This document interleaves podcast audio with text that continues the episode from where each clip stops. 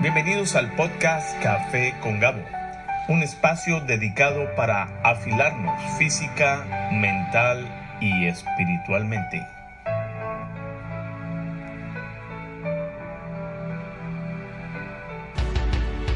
El día de hoy tenemos un invitado que verdaderamente nos inspira, no solo en el ámbito espiritual, sino también en el área de negocios, un emprendedor. Este varón, nacido en República Dominicana, es esposo, padre, doctor de una clínica que recientemente abrió puertas en la ciudad de Tallahassee, además pastor de la primera iglesia bautista hispana de Tallahassee. Hoy tenemos a este hombre joven que nos comparte su historia en Café con Gabo. Bienvenidos. Hola amigos, este es Gabo Vargas, estamos en Café con Gabo. Cae como anillo al dedo el tema de hoy. Vengo a saludar a el hermano doctor eh, Marino Martínez y, y, también ahorita me enteré que tiene un apellido muy hermoso, Vargas. felicitaciones porque acaba usted de abrir una clínica aquí en Tallahassee, Florida. Y, y ahorita vamos a hablar un poquito de eso. ¿Cómo está, doctor? Estamos muy bien. Uh Gabo, gracias por invitarme a tu podcast y también salud, quiero saludar a todos los oyentes eh, y gracias por escuchar el podcast uh, de hoy. Y estamos contentos de poder estar aquí, de poder compartir contigo y dejarle saber a la comunidad hispana aquí en el norte de Florida eh, lo que está pasando. Soy de República Dominicana, nacido y criado allá. Casado casado con tres hijos. Wow, bendito Dios. ¿Y cómo llegó aquí hoy a tener una clínica? ¿Es independiente? ¿Cómo llegó a tener eh, a este punto? ¿Cómo se llega a esta instancia de la vida? Bueno, eh, la historia es una historia larga. Larga, sí. Este, yo, como yo te mencionaba, yo nací y crecí en República Dominicana. Mi familia era una familia pobre eh, yo recuerdo una vez, yo tenía como seis años, yo estaba llorando en la acera y mi mamá me preguntó, ¿por qué tú estás llorando? Y yo le decía, porque somos pobres. Hmm. Porque todo el tiempo estábamos viviendo bajo la amenaza que nos van a sacar de la casa porque no tenemos dinero para la renta. Y vivíamos en una situación que ni siquiera la cerradura de la casa servía y no teníamos dinero para cambiarla. ¿En qué ciudad? En Santiago, en República Dominicana y decíamos, anyway, no tenemos nada que nos roben, así que uno dejaba la casa abierta básicamente porque no había nada, nada que robarse. Y pasando el tiempo, yo vi como mis padres hicieron el mayor esfuerzo por ayudarnos a estudiar y cuando llegó el momento de decidir que iba a estudiar, entré a la escuela de medicina. Y estando en República Dominicana, me gradué de la escuela de medicina y enfrenté lo que muchos jóvenes están enfrentando hoy. Estudié, me gradué, tengo un diploma y un anillo, pero no tengo trabajo. Hmm. Y después de graduado con honores de una universidad privada y cara, yo duré 10 meses sentado en mi casa, sin nada que hacer. Y obviamente súper frustrado, porque yo tenía a mi novia, yo quería casarme y no, no tenía los recursos. Y uh, eso me llevó a un momento de, mucha frustración y después de 10 meses conseguí el mejor trabajo que yo pude conseguir en República Dominicana, que era ganándome 300 dólares al mes. Es fue el, salario más alto que yo me gané. Y antes de yo venir aquí, porque ese trabajo solamente te lo ofrecen por un año, yo me estaba ganando como médico 50 centavos de dólar por hora. Por hora. Y no obtenía dinero ni siquiera para enviar a mi esposa al salón que quería arreglarse el pelo y fue una situación ah, muy difícil. Pero eh, mis padres, mi esposa, ellos siempre me estaban animando y mi papá me dijo, ponte a estudiar inglés y ponte a estudiar para que puedas salir de este país y conseguir un futuro mejor. excelente consejo. Sí, entonces ahí yo comencé a estudiar para coger los exámenes que uno necesita para venir a Estados Unidos y yo estudiaba de 7 de la mañana a 9 de la noche, 14 horas al día. 14. Corrido. Requiere disciplina. Hay un precio que hay que pagar. Y mucha gente me, me dijo, es imposible, no hay manera, y si tú no tienes dinero para pagar este curso o esta clase, estudiando por tu cuenta, tú nunca vas, vas a llegar. Pero el como alguien dijo una vez, el que bien se esfuerza tiene derecho al éxito. Estudiando, estudiando, tuve la oportunidad de coger mi primer examen para la licencia médica aquí, fueron 97, luego el otro examen 98, y en el año 2008 yo tuve la oportunidad de comenzar mi especialidad en Nueva York. Uh. Y allá en New York Downtown Hospital, que pertenecía a Cornell University en ese tiempo, ahí yo fui y me entrené por tres años en medicina interna. Tres años. O sea, ¿cuántos años tienes? 39 años. Oh, jovencito. Yo aprendí una anécdota que escuché del doctor Carballoso una vez, que él, su hija iba a tomar una clase de flauta mientras él esperaba por su hija con el profesor. Él le preguntó, ¿cuántas horas usted necesita practicar la flauta para ser un buen flautista? Y el flautista le dijo, tú puedes practicar una hora al día y vas a ser un flautista de una hora de práctica o dos horas al día va a ser un flautista de dos horas de, práctica. O ocho horas al día va a ser un flautista de ocho horas de práctica. Y se va a notar cuando tú estés tocando en, el stage. Entonces hay, hay una gran parte que requiere disciplina para nosotros poder avanzar. Yo creo que muchos de nuestros sueños pueden ser alcanzados y yo creo en tener ese, como se llama tu podcast, en ser emprendedor. Pero un sueño sin disciplina siempre se va a quedar sin un sueño. Pero un sueño más disciplina puede llegar a convertirse en una realidad. Mm, muchos doctores, muchos médicos están manejando taxi ahorita y, es frustrante. Alguien que se ha dedicado, ha tenido disciplina, le ha invertido horas, tiempo, esfuerzos, dinero, han hasta vendido lo que tienen para prepararse y quizás tienen el, los mejores títulos, pero no se le han abierto oportunidades. ¿Qué podrías decirle a alguien que, que está ahorita frustrado escuchando este mensaje detrás de un volante y, no trabajar en Uber o trabajar en otra área? Sabemos que no, trabajar es una honra, es, no, es nada, no es nada malo, pero pero hay frustración. Eh, se dedicaron a estudiar mucho. ¿Qué, qué puedes decirle a alguien que, que, está ahorita en ese momento de frustración, ganándose a 50 centavos la hora siendo médico? Mira, una de las cosas más importantes es conseguir buenos consejeros, porque lo que yo enfrenté en muchos sentidos, yo escuché mucha gente diciéndome no, no, no, no, no, no, no, no, no.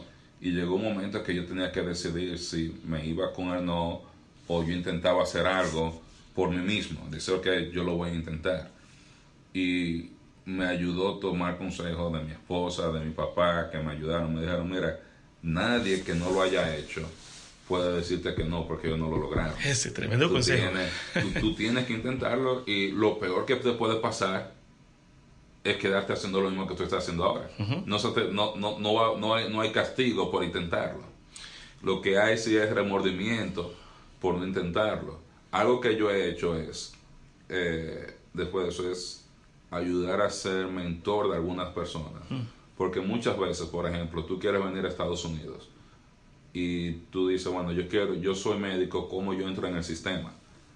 Pero si tú no entiendes el sistema y alguien no se sienta contigo, tú no buscas un buen consejero con quien tú puedas gastar algunas horas escuchando el proceso, cómo funciona el sistema, es difícil tú evaluar qué tanto riesgo tú te puedes tomar o qué tanto esfuerzo tú necesitas. Gran parte de las personas aquí no alcanzan lo que quisieran alcanzar es por ignorancia. Y a veces es difícil tú encontrar consejos. Por eso tú encuentras a alguien que pueda hablar contigo y decirte, mira, esta es la manera que el sistema funciona. Estas son las opciones. Por ejemplo, para ser asistente médico en Florida no se necesita licencia. Qué buen dato. No se necesita ninguna certificación. Tú puedes tener una certificación, pero igual tú puedes aprender en el oficio si tú tienes un médico que te está supervisando. Bueno, pues si tú eres médico, tú dices, bueno, yo puedo trabajar como medical assistant y todavía quizá ganar un poquito más que hacer otros trabajos o comenzar a conocer un poco más cómo el sistema funciona y tratar de construir un currículum que te ayude a entrar a un sistema de especialidad médica.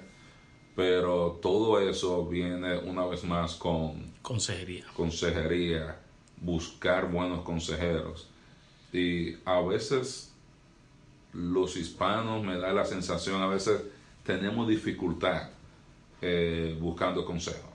Especialmente porque a veces muchas personas creen, si yo le digo, le pregunto a alguien, las cosas van a salir mal. O eso, no, dice la Biblia que en la multitud de consejos ahí hay sabiduría. Entonces hay que pedir consejos, escuchar diferentes cosas y uno entonces poder tomar uh, su propia decisión. Pero al final del día, después que tú tomas consejos, es qué tan preparado tú estás para pagar el precio. Hay que tomar eh, acción, hay, que moverse. Sí, pero mira, mira, lo que me pasó a mí. Yo no tenía planes de venir para Estados Unidos. yo comencé a aprender inglés, ya yo tenía 26, 27 años cuando yo comencé a tomar clases de inglés. Y cuando yo vine a Estados Unidos a coger clases de inglés antes de comenzar mi especialidad, yo este, no tenía ni un centavo. Yo comía una vez al día allá en Nueva York, porque no tenía dinero para yo pagar mi comida. Yo estudiaba de 9 a 5 de la tarde en la clase de inglés y yo tenía solamente dinero de transporte. Comía una vez y obviamente comencé a ponerme mucho más flaco, etcétera, etcétera. Y no tenía dinero y no podía llamar para mi país, decir, papi, mándame dinero, o a mi esposa, mándame dinero. Pero yo no me rendí, yo dije, yo voy a seguir un eh, sacrificio. Exacto, y recuerdo tenía un amigo en Brooklyn, yo me quedaba en el Bronx, me cogía clase en Manhattan y este amigo tenía una tienda de repuestos de gomas en, en, Brooklyn y él me llamaba y me decía, oye, ven para acá y después de tu clase, así hablamos. Y yo iba para allá y compraba este arroz chino que se daban muchísimo en Nueva York. Y yo como un loco me lo comía todo. Y me daba vergüenza que se oye, pero yo no sé cuándo yo voy a comer de nuevo. Pero fue un precio duro, pero ha valido la pena. Vale la pena. Entonces, muchas veces hay que. Hay dificultades, Gabo, que todos vamos a tener. Pero la pregunta es: ¿en verdad tú estás dispuesto a pagar el precio que toma? Porque hay veces que ese precio viene con. es alto, porque el sacrificio es alto, pero yo te puedo decir, la recompensa. Buena la recompensa es buena y agradable. Hay que dar de gracia lo que recibimos de gracia, como dice la Biblia. La Biblia. Hay una de las cosas importantes que nosotros debemos entender a la hora de buscar consejo. Tú debes buscar personas con integridad a la hora de buscar consejo. Porque el que tiene integridad va a ser honesto, va a decir la verdad. Y personas que tienen uh, liderazgo, que han probado liderazgo, porque el que es un buen líder con integridad quiere ver otras personas creciendo. Excelente. Entonces muchas veces hay que debemos asegurarnos cuál es la fuente de nuestro consejo, porque a veces estamos buscando en fuentes equivocadas y a veces personas que no han hecho su propia investigación, su propio research apropiadamente, y a veces quieren, con, sin haber hecho su parte, dar consejo a otra persona y lo que han hacer, como dicen en inglés, to mislead, eh, enviar a esa persona en el camino equivocado. Entonces muchas veces eh, viene de quién tú estás buscando consejo. Tú estás buscando consejos de personas con integridad, de personas que han pagado el precio, de personas que han hecho eh, todo lo posible usted está buscando consejos de personas que no han estado dispuestos a pagar el precio y por tanto no saben eh, lo que significa pagar el precio y cómo eso te afecta positiva o negativamente. Entonces, esa parte también es ah, ah, importante, especialmente a la hora de tú establecer expectativas. Cuáles son expectativas realistas y cuáles no. Y lo otro es también entender cómo funciona el sistema en Estados Unidos. Porque hay tanta necesidad, por ejemplo, en nuestra área de salud, y tanta oportunidad para buenos negocios, empresas, que si personas decidieran, óyeme, yo quiero trabajar en esto, eh, pudieran llegar a hacer un, gran trabajo. Excelente. hacer un gran trabajo. Hay oportunidad, pero de nuevo, vienes, estoy dispuesto a pagar el precio estoy dispuesto a buscar consejos, estoy dispuesto a ir y pedir a alguien que me regale algunas horas de su tiempo para yo investigar, etcétera, etcétera. Estudiar inglés. Estudiar inglés es clave en Estados Unidos. Eh, a veces nos da mucha vergüenza y especialmente porque uno no quiere hablar con acento. Porque la mayoría de nosotros, si usted aprende inglés después de adulto, habla con acento. Pero todavía es inglés. Sí. Todavía es inglés. Pero en inglés, aunque sea con acento, la gente te va a entender y tú vas a entender a los demás. Pero si tú quieres entender a otras personas, no hablas inglés, vas a tener problemas. Por ejemplo, yo en mi clínica veo muchos pacientes que son inmigrantes de otros países, de Vietnam, de China, otros lugares. Nos comunicamos en un idioma común, inglés. Inglés. En Vietnam ellos no saben español. Y en República Dominicana no sabemos uh, vietnamés. Pero porque hablamos inglés, yo puedo hacer negocio con ellos. Si yo solamente me quedo hablando un solo idioma, yo voy a hacer negocio solamente con las personas que hablan ese idioma. Se limita mucho. Exactamente, tú, tú limitas clientes potenciales y oportunidades de negocios con, por la limitación en el idioma. Hay muchas personas que están buscando a alguien honesto con quien ellos puedan invertir recursos o dinero, pero yo debo estar en la habilidad de entenderme con esa persona. Pero si tú no conoces el idioma, otras personas no van a, llegar a entender tu integridad, eh, tu actitud hacia el trabajo, tu ética profesional, porque gran parte de todo eso se transmite conversando, hablando e interactuando con otras personas. Excelente. Eh, ser emprendedor, y creo que los que están escuchando este, este podcast han, han seguido algunos otros programas y todos tienen el mismo común denominador, eh, disciplina, em, lanzarse. Eh, el temor lo tenemos todos. ¿Cómo se vence el temor? Pues me imagino, ha sido difícil, ¿cierto? este, el temor número uno, tú nunca vas a vencer 100% el temor antes de lanzarte a un proyecto. Porque siempre hay un grado de incertidumbre, porque como hombres solamente podemos ver 24 horas al día. Eso es tan lejos como podemos ver el futuro. Es el día de hoy. Siempre eh, va a haber algo de temor. Pero la manera de vencer el temor viene, número uno, información debes informarte bien de lo que estás haciendo. Por ejemplo, nosotros abrimos aquí el 22 de octubre. Nosotros tenemos un año en el proceso de abrir eso. No fue overnight, no fue que en dos semanas, ¿sabes qué? En dos semanas voy a abrir una clínica y ya. Pero antes de decidir que vamos a hacer esto y tomarnos un año, nos tomó dos años de investigación. Hmm. Y juntándome con personas con experiencia en el negocio, sentándome a preguntar a la persona, oye, tú has estado en práctica privada, ¿qué tú has hecho? Yendo a preguntarle a otras personas. Mucha gente me dijeron, esto es maravilloso, ven, hazlo. Otros me dijeron, no, tú no debes hacerlo. Pero mientras tú más investigas, más investigas, tú te vas dando cuenta qué es, qué es realidad y cuáles cosas son ficción. Porque hay que tener datos y tomar decisiones basadas en datos, en números, en organización, no en sentimientos, porque los sentimientos cambian, los números no cambian tan rápido. O la conciencia a veces. Exacto. Entonces, cuando tú haces tu propia investigación, por ejemplo, tú quieres, aquí donde nosotros estamos, en este edificio, por ejemplo, eh, parte de nuestra investigación fue cuántas casas están haciendo alrededor de, nuestra clínica. Aquí están haciendo tres, hicieron 3.000 nuevas viviendas. Del otro lado están haciendo 1.800 viviendas más. Y hay una nueva salida de la I-10 que la van a poner aquí dentro de algunos meses con una inversión de 60 millones de dólares que se está haciendo. Pero cuando tú investigas, tú dices, oye, ya yo hice toda mi investigación. Cuando todo este development pase, yo quiero estar ahí. Yo quiero estar ahí. Entonces, pero eso te da más eh, reassurance, más confianza.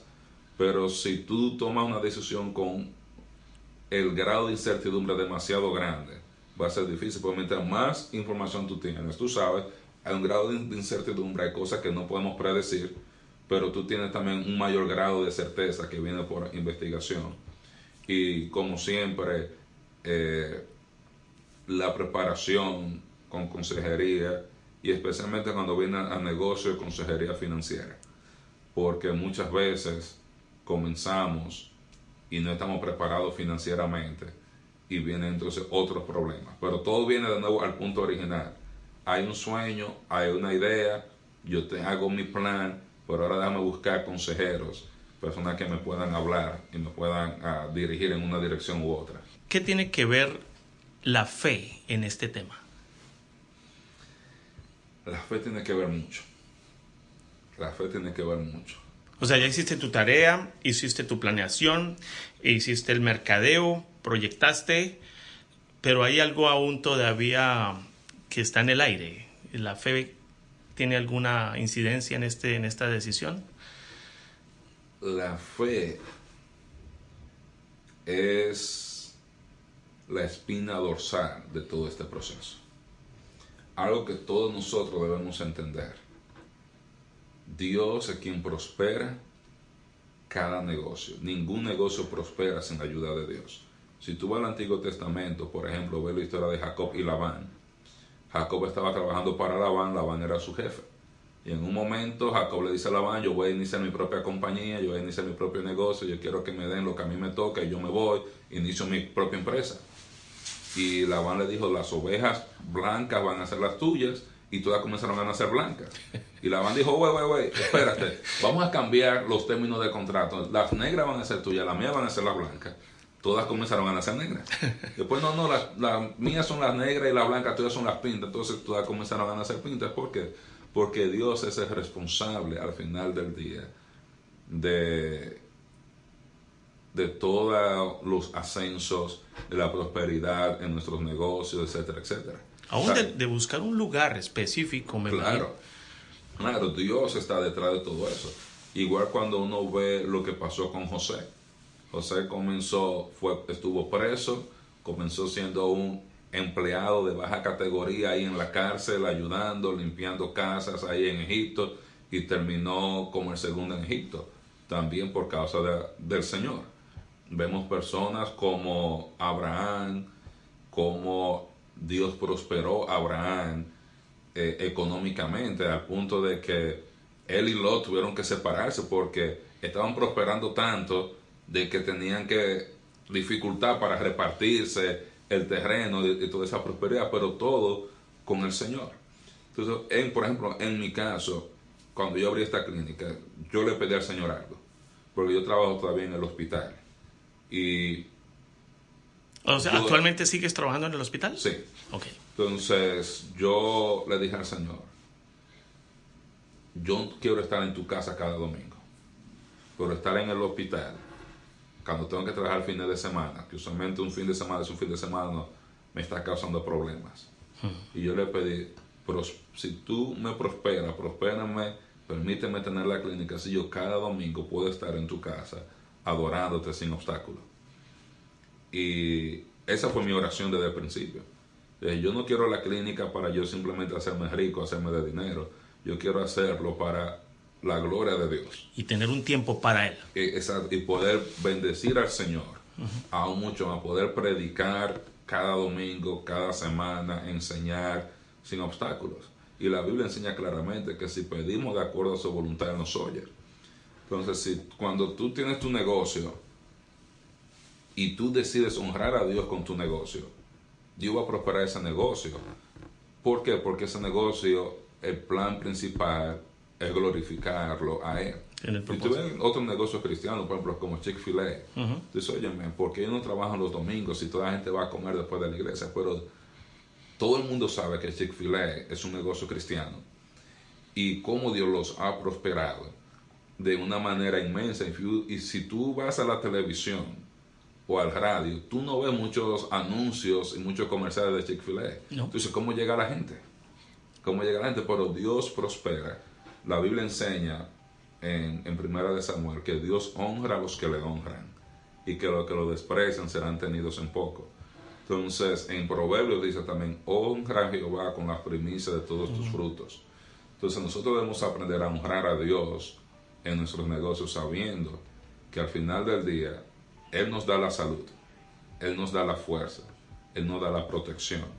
Y si Él algún día dice, sí, va a prosperar, no hay nadie Que te que- vaya a, a parar tu negocio. Para concluir, Eh, ¿A qué se dedica la clínica aquí en Tallahassee? ¿Y cuál es la dirección? ¿Y hay una página web? Sí, la clínica se llama Tallahassee Enhanced Care. Tenemos nuestra página web que es talentcare.com y estamos también en Facebook. Nosotros hacemos medicina interna, atención primaria. En la clínica tratamos hipertensión, diabetes, colesterol, personas con insuficiencia cardíaca, insuficiencia renal, entre otros ah, problemas, problemas de la tiroides, etcétera, etcétera. Nosotros tenemos staff que habla en español todo el tiempo aquí en la clínica.